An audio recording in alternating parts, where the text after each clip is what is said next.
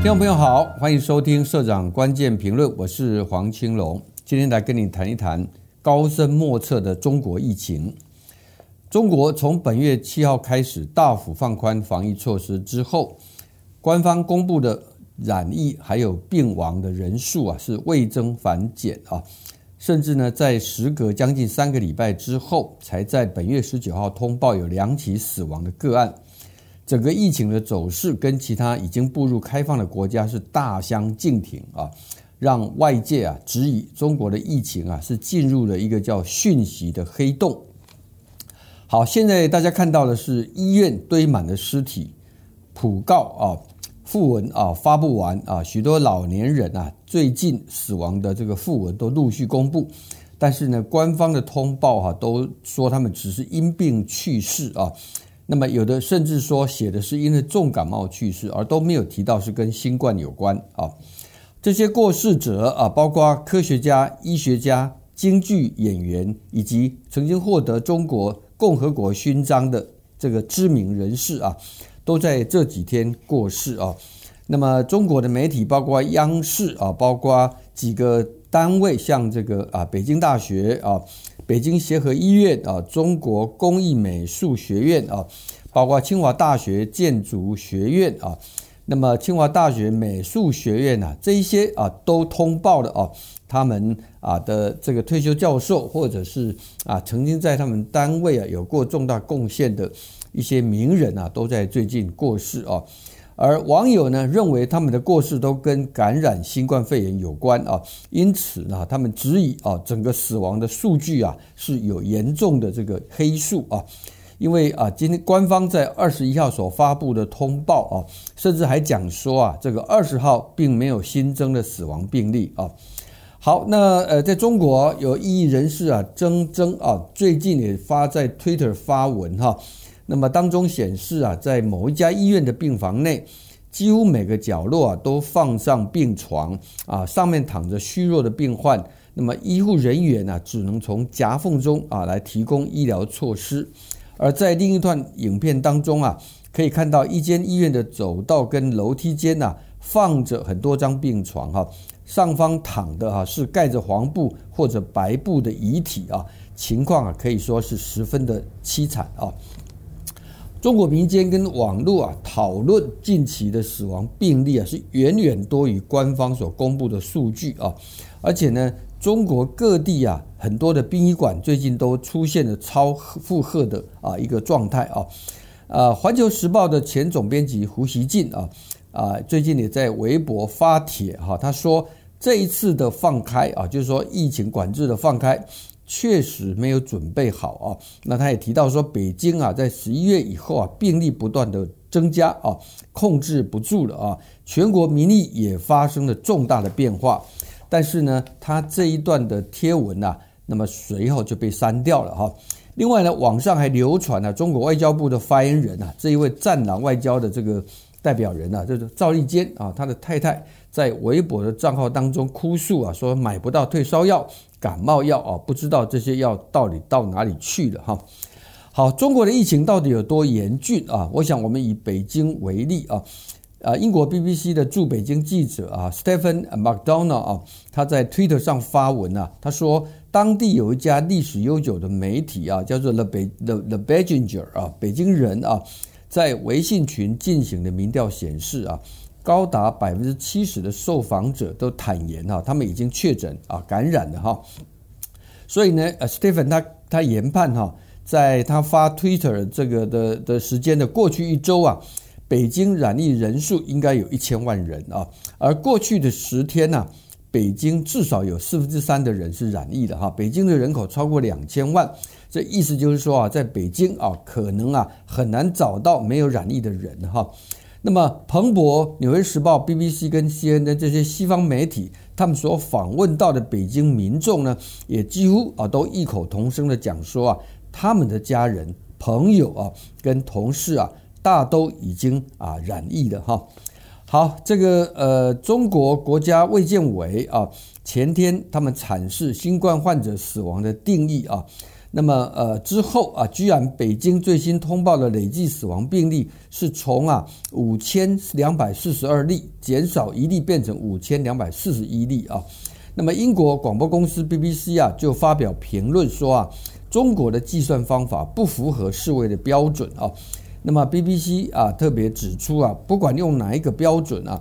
从北京很多家殡仪馆都出现的这个遗体爆满，还有焚化炉在全日二十四小时的运作，以及医院的太平间呢堆满了遗体啊，这个几种的情况来推断啊，北京毫无疑问每天都有大量的市民啊正在死亡哈。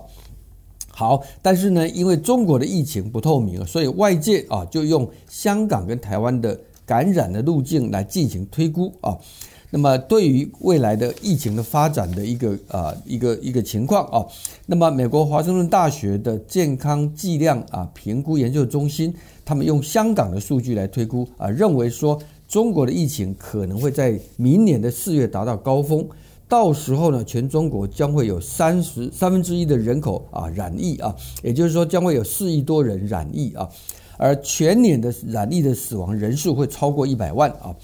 台湾的中研院的学者何美香啊，她也分析啊，她说中国每年死亡人数大概是一千万啊，那么其中啊，肺病相关疾病呢都居前五名哈。那我们知道新冠啊这个病毒啊，对于有肺病疾病的人啊所造成的重症的影响是最大的哈。所以呢，何美香以台湾染疫死亡率来推估啊，他认为啊，中国的染疫死亡人数大概就是。台湾再加个一百万啊，也就是说还是超过一百万啊。台湾到目前为止啊是一万大概六千人左右啊。好，那现在尽管呢官方刻意隐瞒哈，但是连自己人呐都已经知道瞒不下去了哈。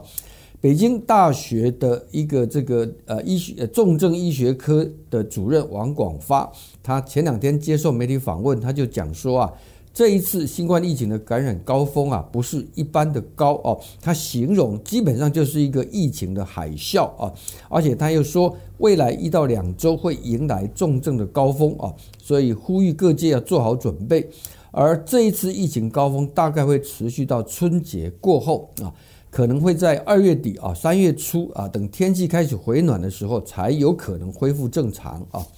好，那么现在呢，中国的疫情已经变成全球关注的焦点啊。那么世界卫生组织还有科学家们，他们昨天相继都发出啊声音啊，指中国现在面临的疫情海啸的冲击哈。那么明年非常有可能有超过一百万人呐会染疫死亡啊。那么因此也因为这样的一个关系啊，所以呢，在世卫组织啊已经实施了三年啊的这个所谓的把。这个啊，新冠肺炎啊，视为国际关注的公共卫生紧急事件，就是 PHEIC，是不是要取消啊？要不要说已经告一个段落啊？不再是一个这样的一个紧急的全球公共卫生的状态啊？因为这样子而可能要延后啊？也就是说，现在要宣布它已经结束啊，是为时过早啊。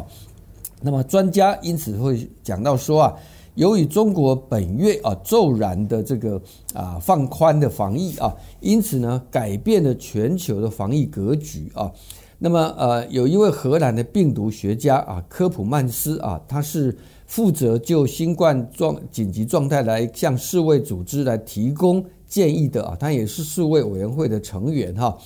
他说：“当世界上如此重要的区域，他讲的是中国哈，才刚要真正进入第二波疫情的时候，我们能不能把现在全球的疫情就称之为后疫情时代？他认为可能言之过早哈。他说，事实上，我们正处于一个啊疫情大流行的阶段，也就是说，正在席卷中国，而且即将席卷中国的疫情浪潮啊。”那么使得全球的防疫啊，现在进入到一个非常难以预测的一个情况啊。好，那英国经济学人杂志的前总编辑啊，E.O. Emmott 啊，他在瑞士新苏黎世报啊写文章啊，他只说啊，中国的经济在今后很长一段时间呢，将会持续的疲软啊。但这并非仅仅因为疫情啊。那么谈到疫情，他在文章当中说啊，在疫情的绝大部分时间段。中国都关闭了边境啊，这使得他的领导层看起来相当的得意啊，因为在他们眼中啊，美国、英国、欧盟啊，面对新冠病毒的表现啊，恰恰证明了中国体制的优越性以及西方不可避免的衰落的命运啊。他说，中国确实在疫情的前期啊，取得了不错的疫苗研发成就。二零二一年，中国两家企业。合计生产了全球将近一半的新冠疫苗，而中国也随之推动了疫苗外交，来为一些穷国供应疫苗啊。这一切都曾经让中国看起来像赢家啊。但是他说，如今一切都已经改变，因为动态清零的防疫政策已经基本上失败啊。这主要是因为啊，中国疫苗的效率偏低，中国老年人接种率太少啊，等等因素啊。在西方国家啊，新冠的重症率跟死亡率都已经大幅降低啊，但是中国现在却没有办法实现这一点。然后呢，又因为经济跟这个啊民众的这种啊这个长期的被啊严格的管控，已经受不了，爆发了这个白纸革命，而不得不啊放宽，但是又放宽得太快，而没有做好准备啊。那么因此呢，他提到说啊，现在呢，中国啊。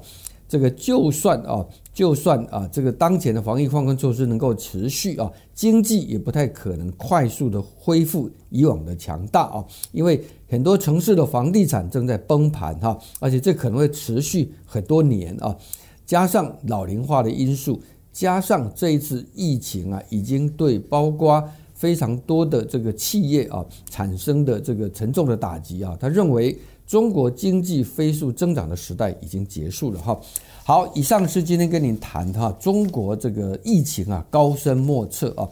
那么呃，感谢啊新力房屋对我们节目的支持啊。最近如果有在注意换房卖房的消息，你会发现找房不容易，卖房子要找好卖家更不容易。跟你分享一个好消息，新力房屋推出了科技卖房的新法宝 ——AI 大数据智能配案。叮咚赏智能赏屋，让卖房简单多了。年底前还有寻宝好礼三重送的活动啊，包括刮刮乐、售屋咨询来店里，还有月月抽 Dyson 啊。卖房不卡关，心理房屋为您的房子找到对的人。好，谢谢你的收听，我们下回见。哎，听说你要换屋，卖房的进度还好吗？哎，已经有好多人约来看房，却都不是理想买家。换屋卖房，你还在等理想买家出现吗？新义房屋 AI 大数据智能配案，帮你找人，串联全台直营买家资料库，万中选一，精准配对，卖房别再白忙，找信义房屋为你找到对的人。信义房屋信任带来新幸福。